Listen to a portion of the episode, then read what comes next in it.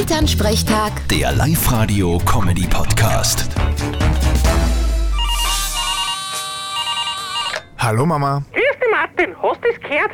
Die älteste Katze der Welt ist gestorben. Mit fast 29 Jahren. Die war aus Bayern. Boah, das sind in Menschenjahre circa 130 Jahre. Wie die geboren ist, da war Österreich noch nicht bei der EU. Die SPÖ hat bei der Nationalratswahl fast 35% gehabt. Und die Kelly Family ist gerade berühmt worden. Ja, du siehst, was sich da alles da hat auf der Welt bis jetzt.